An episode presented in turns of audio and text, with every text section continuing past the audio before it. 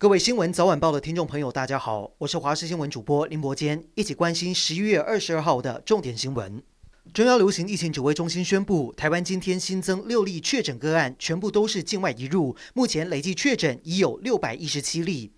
也因为疫情的关系，要用酒精原料关税减半措施原定在二十六号截止，但是财政部表示，考量秋冬疫情升温、国际原料价格高以及国内防疫需求仍存在，因此将延长实施三个月至二零二一年二月二十六号。同时呼吁业者不要将原料制成非药用酒精产品以及外销。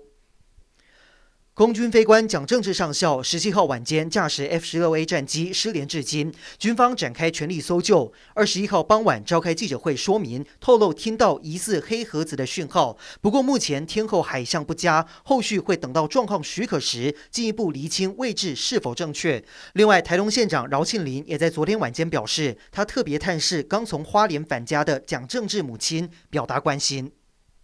国际消息：香港泛民派区议员王白宇和李轩朗今天清晨被警方商业罪案调查科拘捕，目前还不清楚涉及什么案件。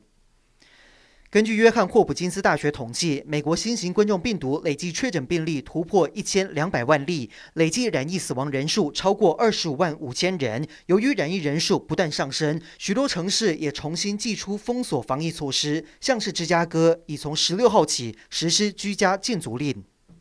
阿富汗首都喀布尔今天遭到一连串的火箭袭击，造成至少八人死亡、三十一人受伤。极端组织伊斯兰国已透过通讯软体 Telegram 发表声明，坦承犯行。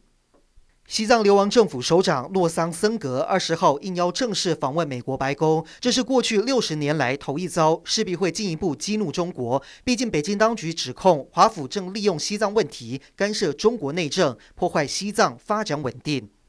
影剧焦点：第五十七届金马奖在国际新冠疫情燃烧的期间举办了实体典礼，相当的可贵。高龄八十一岁的演员陈淑芳生平第一次入围金马奖，就抱走了最佳女主角和女配角两项大奖。男主角则是颁给了饰演同志角色的莫子仪。至于本届最大赢家，则是《消失的情人节》，一共拿下最佳剧情长片等五项大奖。金马奖圆满落幕，总统蔡英文今天凌晨也透过脸书贴文恭喜得奖者，同时祝福所有爱做白日梦的人都能美梦成真。他也邀请大家走进电影院，因为这是支持电影工作者最好的方法。